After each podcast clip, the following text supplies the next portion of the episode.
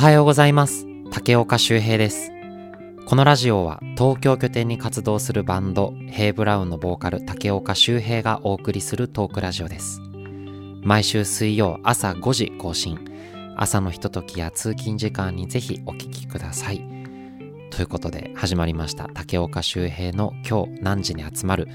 第16回の放送でございます。いやもう16回なんですね。いやなんか特に霧のいい数字でもないんですけどなんかさっき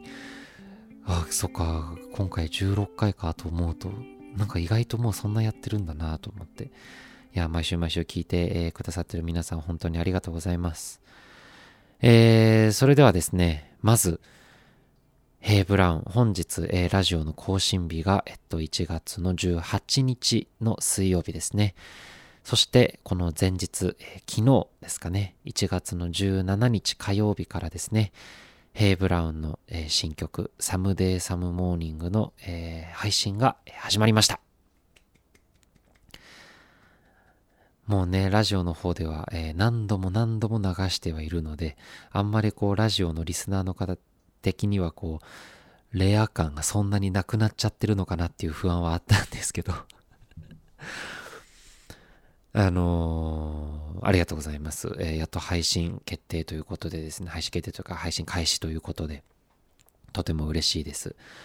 あのー、まあ、ヘイブラウのね、あのミュージックビデオの方も、え、この新曲のミュージックビデオが YouTube の方に上がっておりますが、あの、そっちの方をですね、あの、ご覧いただいた、え、ファンの方からですね、あのとても良かったと。あの、すごくヘイ・ブラウンのことを動画を見て改めていろんなことを知れたような、えー、気がしましたなんていう感想もいただいてですね。そう、あの、ヘイ・ブラウンの、えー、まあ、特にね、こう、ああいう映像を作ろうみたいな最初こう言って始まったわけじゃないんですけど、なんかこう、結果的にはすごくこう、ヘイ・ブラウンの自己紹介というか、なんかヘイブラウンの雰囲気がとても、えー、伝わるミュージックビデオを、えー、大地が仕上げてくれたななんていうふうに思うんですけれどもとても、えー、評判が良くてですね、え、ありがたいことに。いや僕もねすごく好きなんですよあのあったかい雰囲気が。まあ歌詞でねその秋とか言ってるのであのそういう風な、え、景色ではあるんですけど。まあ、僕たちもヘイブラウンといえば春夏よりは秋冬な雰囲気なんじゃないのかななんていうのはたまに話したりするんですがなんかこうそういうのも相まってですね。で映像も相まってあのとても、えー、いい作品になったんじゃないかなと、えー、今も、えー、個人的にとても思っています。であのミュージックビデオのねあの、まあ、見どころといいますかあのこれはまあ言わなくてもいいことなのかもしれないんですけど一箇所だけこう割と茶目っ気にあふれた部分がありましてあの途中でですね終盤の方で今までの大地が撮ってくれたような、えー、写真とかがですねパッパッパッとこうコマ送りでこういくつか流れるシーンがあるんですが、えー、その中の、えー、1枚にですねあのとてつもない、えー、1枚が、え、含まれておりましてただね、あまりにもこう、シャッシャッシャッシャとこう、切り替わっていくので、あの、気づいた方もしかしたらあんまりいないのかななんても思うんですが、個人的には、えー、すごく好きな写真でして、えー、人によっては、えー、もしかしたら怖い写真なのかななんていう別に心霊写真じゃないんですけど。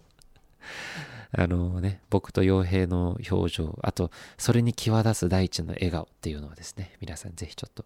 探していただけたらなというふうに思ってます。では、あの、今までこのラジオでですね、何度も、えー、この曲は流してきたんですけど、まあちょっとせっかくね、昨日、えー、配信が始まったっていうのもありまして、まあもうね、このラジオで流す必要もないんですけど、一応、えー、まあこの宣伝は今週を最後に、えー、しますので もう、えー、皆さん、えー、聞いてくださってる方もいると思うんですが、えこのラジオで、えご紹介するのは今回最後ということで、また聞いていただきたいと思います。えヘイ・ブラウンの新曲、え昨日、え17日から、え配信が始まりました。え新曲、サムデイ・サム・モーニングです。どうぞ。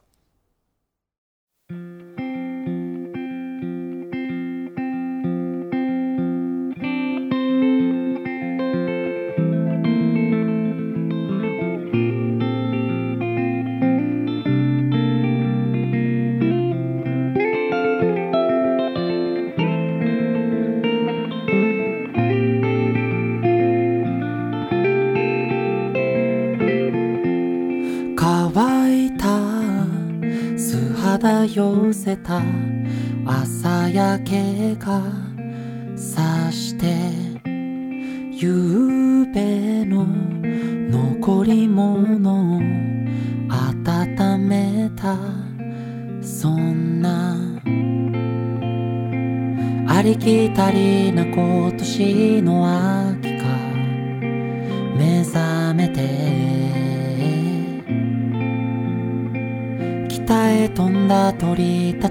は知っている。つつましい香りが風に揺れた。昼には森へ出かけよう。木枯らしあそっと行き交う。そう。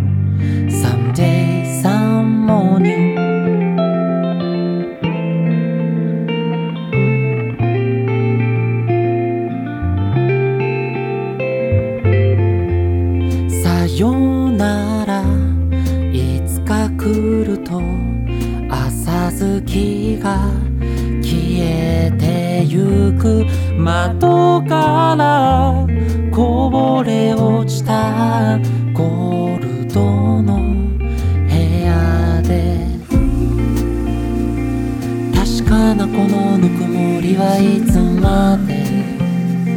続くの？あの日レモンの木に誓っ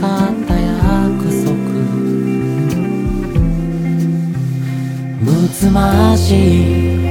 二人は木製の庭で見上げた色づき方で恋人たち手を合わせてそう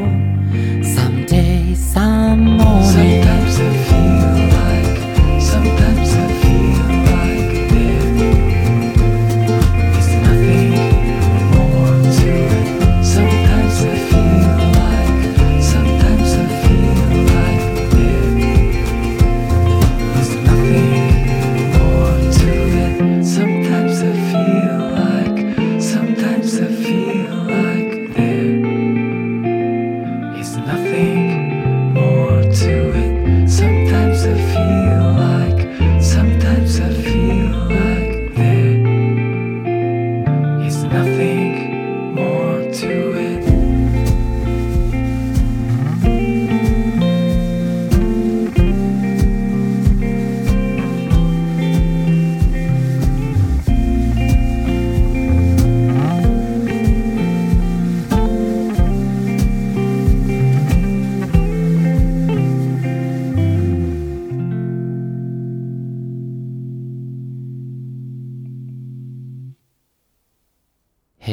新曲「 Someday Some Morning」聴いていただきました、えーこちらの新曲がですね、えー昨日1月の17日から、えー各種ストリーミングで、え配信が始まりました。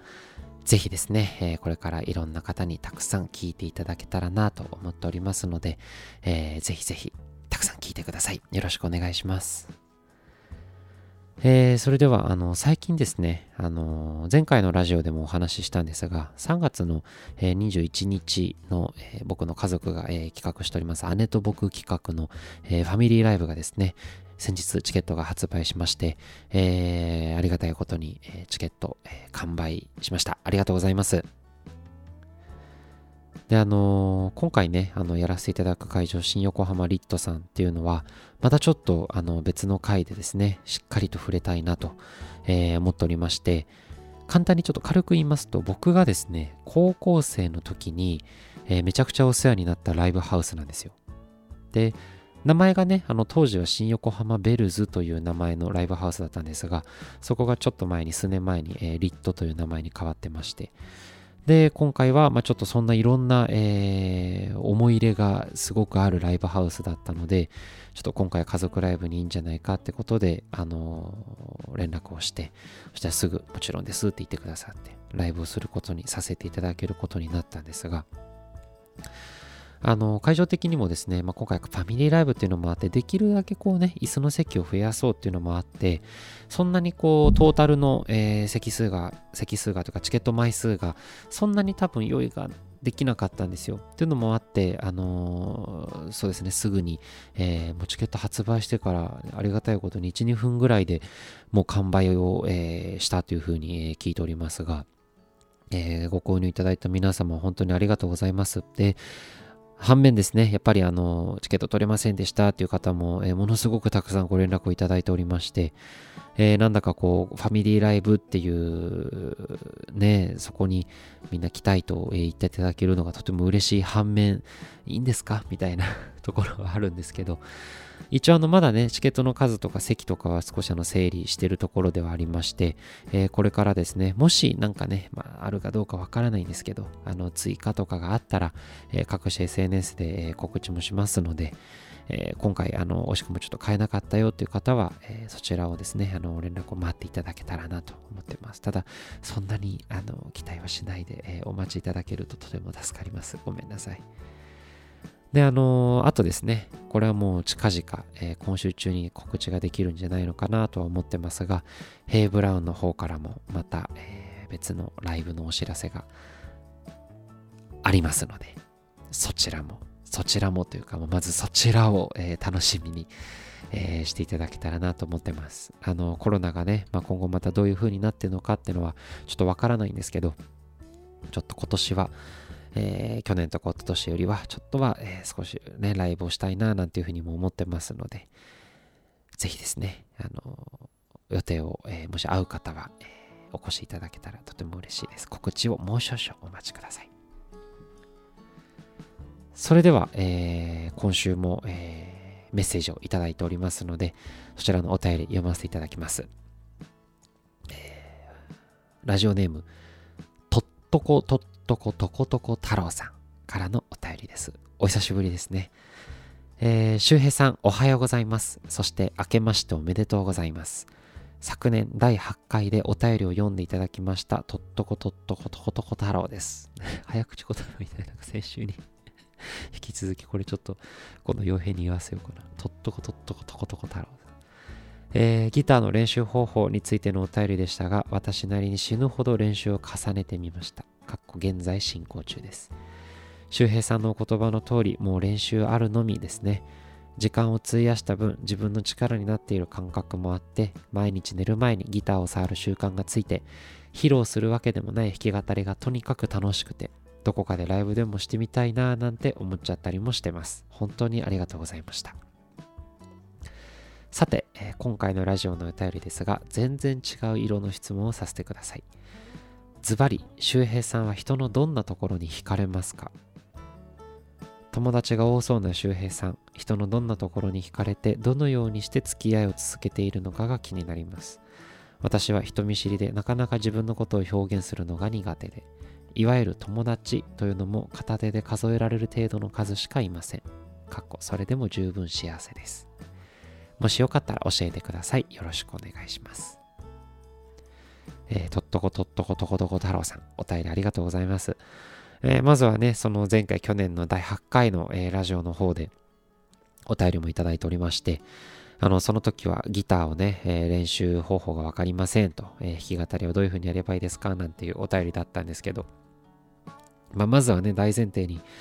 えーまあ、僕がやってるラジオなんで仕方がないんですけど、このヘイブラウン3人の中で僕でいいのかその質問はっていうね。それは前回あの死ぬほどこうハードルを下げさせていただいて、えーこのお便りに答えさせていただいたんですけれども、もうとにかく僕がその時答えたのは、えー練習あるのみですかねっていうあの何の、えーお答えにもなってないようなありきたりな返事をしてしまったんですが、まあ、ただもう本当にその通りで、あのーその時も確か言ったと思うんですけど、やっぱこういう楽器練習っていうのは、あのーモノマネっていうのがね、あの一番いいですから、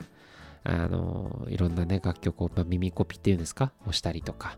あの自分でね、見よう見まねでやったりとか、あ、この人の手の角度とか、そういうのをちゃんと見ながら、いろいろやって、自分のこう好きなようにやるっていうのが一番の上達なのかなと、一番早い上達方法なのかななんていうふうには思ってるので、まあ、とにかく時間がなくても時間を作ってギターを触る時間を増やすと。いうのが一番の解決方法なんじゃないですかなんていう偉そうなことを、えー前回のラジオでは、えーお答えさせていただきまして、えーとっとことことことことこ太郎さんがですね、えー練習をたくさんしてですね、今は、えーとても、えー弾くのが楽しくて、毎日ギターを触ってますと。いやー、素晴らしいですね。あの時の僕のラジオで、ね、もしその背中を少しでも押すことができてたんだったらとても嬉しいですが、あの逆にですね、自分にもそれをちゃんと言い聞かせてやらねばなと、今回このメッセージをいただいて思いました。で、あの、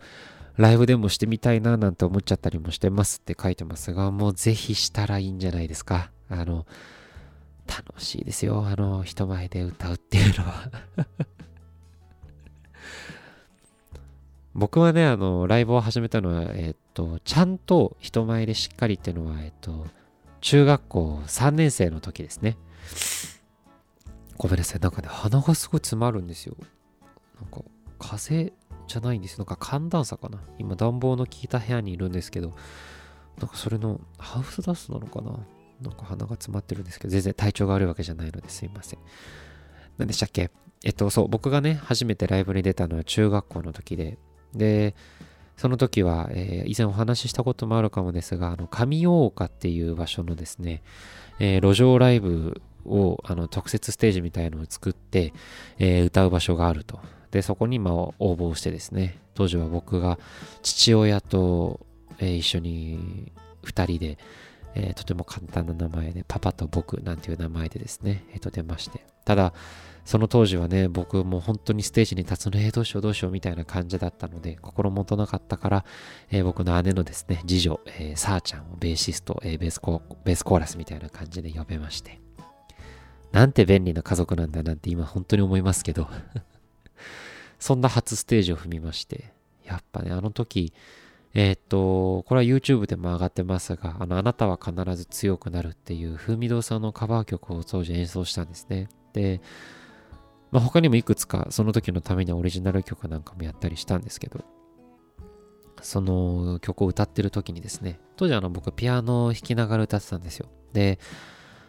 まあその時あの僕中学校3年生の時に、あの、背も低かったし、まあ、童顔も童顔で、だから普通の中学校3年生のなんかアベレージのこう、アベレージというか何ていうんですか、いわゆるのその見た目とか雰囲気にはちょっと程遠いぐらい、本当幼かったんですよ。っていうのもあって、すげえ幼い子供が歌ってるっていう物珍しさ、物珍しさもあったんでしょうね。あの、ありがたいことにこう、立ち行く、あ、こう行く、歩いてる人たちがですね、結構な、数立ち止まって聞いてくださいまして、とてもこう気持ちよかったのを覚えてます。なんかこう自分の歌をね、ちゃんと耳をそば立てて聞いてくれる人がこんなにもたくさんいるんだっていうのを、未だにあの景色と感覚は覚えてますね。なので、あの、とっとことっとことことこ太郎さんもですね、あの、まあ、路上ライブだともしかしたらハードルはね、高いのかもしれないんですけど、けどどうなんだろう、ライブハウスでやる方が緊張するんじゃないのかなって僕は思うんですけど、ぜひなんかそういう風にね、思っていただけたのはとても嬉しいですよ。やっぱりね、一緒に表現する仲間が増えるのはとても嬉しいので、ぜひもしなんかね、まあ、そろそろライブできる機会も増えてきたんじゃないかなと思うので、ぜひトライしていただきたいなと思ってます。頑張ってください。で、あのーお便りでですね、また、えー今回別のお便りもいただいて、えー質問もいただいておりまして、ズバリ、人のどんなところに惹かれますかと。なんかね、全然違う色の質問をさせてくださいって書いてたんですけど書いてたんですけど、本当に全然違う色の質問で、なんかちょっと難しいですね、これ。ただね、あの、太郎さんでいいですか？太郎さんはですね、あの、友達が多そうな周平さんって書いてくださってるんですけど、あの、まあ、そうやって書いていただいてるので、あえてこういう言い方をしますが、こう見えて、えー絶対友達いないんですよ。ただ、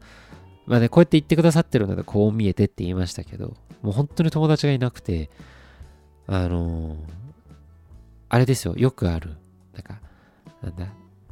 僕は〇〇のことを友達だと思ってるけど、向こうは自分のことを友達と思ってるかわからないみたいな、そういうことではなくて、あの、もう本当に少ないんです、僕。で、狭く深くタイプなのかなと個人的には思ってまして、まあね、よく言われるんですよ。あの友達が多そうというか、なんかそうそうですね。よく言われることはやっぱ多いので、どうなんでしょうね。まあなんかこう、人に対してのこうガードが僕本当にないんですよ。なんかこう、誰かとこう、初めましてってした時にすぐこう、お話しするのが大好きなので、仲良くなろうとしてしまうというか、節はあるので、そういうふうにこう思っていただくのかなってそういうイメージがあるのかなと思うんですけど実際は結構こうまあ何ですか、まあ、友達というところで行くと、ま、例えばご飯誘うとかどこどこ一緒に旅行行くとかなんかこう出かけするみたいな時に誘いたい人とか誘える人っていうんですか誘い誘いたい人はいるんですけど実際に誘える人が本当に少なくてでこれ本当にね、あの、こっぱずかしいことかもしれないんですけど、僕あの、ヘイ・ブラウンの2人と、毎週毎週会ってて、で、まあなんかこう、仲良しっていうと気持ち悪いですけど、まあ本当にこう、3人で遊ぶこと多いんですよ。カードゲームしたりとか、カードゲームとか、ボードゲームか。で、3人で温泉行ったりとか、3人でどっか行ったりとかっていうのが、週1でイベントとしてはあるので、結構そこで事絶えてるのは結構幸せなことなのかなっていうのは最近すごい思いますね。なんか大人になって大学も卒業して社会人になってその時にこうねそうやって毎週毎週同じやつらと顔合わせて飽きないっていうそれは結構なことだなと思うんですけどだからそういうのもあってもうなんかこうねあんまり他の人が近寄ってきてくんないんですよねなんかねよく、よく言われるとすごい嫌ですけど、あの、よく言われるのが、僕、目が死んでるって言われるんですよ。で、人によってはすごい詐欺師みたいな顔してるねってすごい言われるんですけど、なんか正気が宿ってないのか、なんかね、こう、周平と話してるとマインドコントロールをされるような気がするって言われたことも何回かありまして、ほんとそんなことないんですけど、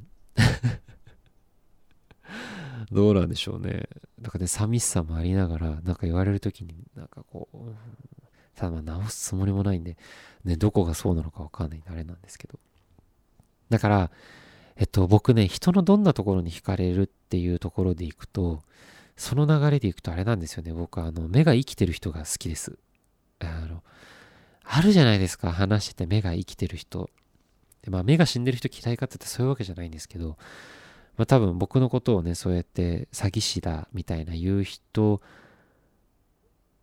は、あの、だけどどうなんだろうな、その、だから僕みたいな目をしてる人は僕は多分苦手なんでしょうね。多分。僕がその目が死んでるらしいので。うん。だなんかこう、目見て話してくれる人が好きかな。うん。まあ、だけど目みんな最初から目見る人もなかなかいないからあれなんですけどやっぱ安心するじゃないですかあこの人と今ちゃんとこう話ができてるなっていうほっとするところではあるので結構僕はそこは大事かもしんないですねあとは惹かれるポイント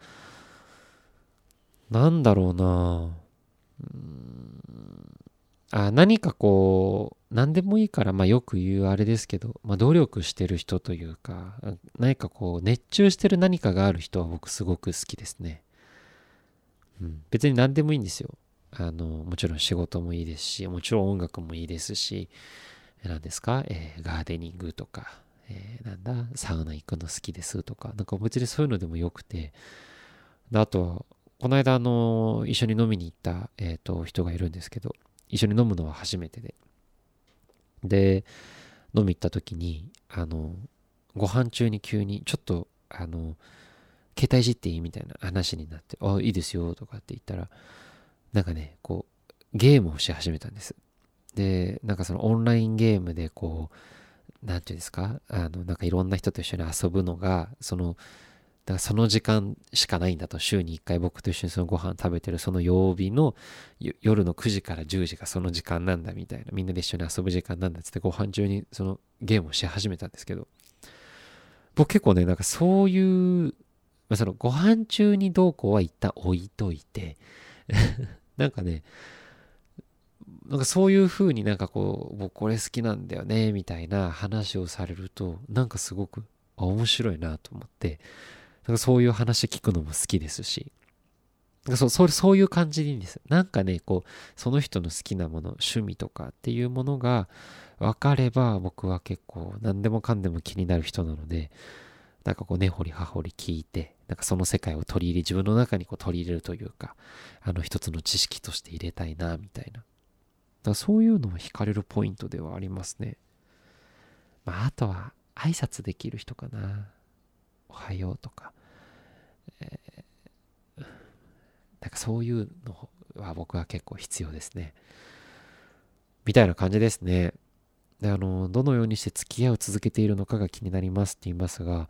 えー僕の場合はもう仲いい人はもう定期的に遊んで定期的にご飯してとかそれぐらいですかねなんかこうもうなんかどうなんでしょうあんまり意識することももうないのかな。ただまあねもっともっと年いってねえなんかこう自分がどういう状況にあるかはわかんないですけどまあもちろんその今の平浦はもちろんですけどその太郎さんがねあの書いてある通り僕もあのいわゆる友達って自分がねこう胸を張って言えるっていうのはなかなか多くはないのででまあね太郎さんもかっこそれでも十分幸せですがっていうふうに書いてあるのでもうほんとそうですね。いいんじゃないですか？あのそんなに数いない方がむしろいいですよ。いすぎるとなんかこうね時間も足りないし心もやきもきしたりそうじゃないですか。だからなんか僕は大人になればなるほど仲のいい友達はそんなに多くない方が幸せなんじゃないのかなってちょっと思っちゃったりもしました、うん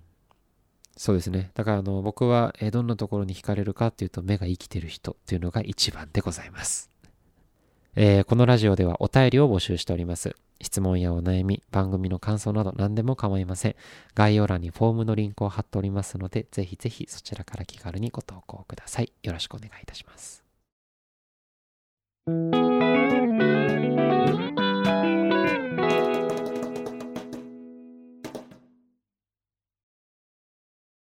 あの数日前にですね、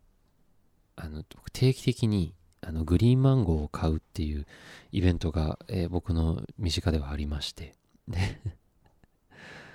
それがね売ってるのがえっとまずグリーンマンゴーって皆さんご存知ですかね？あの僕のえっと記憶とかその知識としてはこれごめんなさいね。これ正しいかどうかわかんないんですけど、えーマンゴーが熟す前みたいな。あの本当に真緑のえっとオレンジにはなるわけじゃないこうなんかね、メロンみたいな色になるんですよ、中身が。で、ちょっとこう、コリコリしてると言いますか、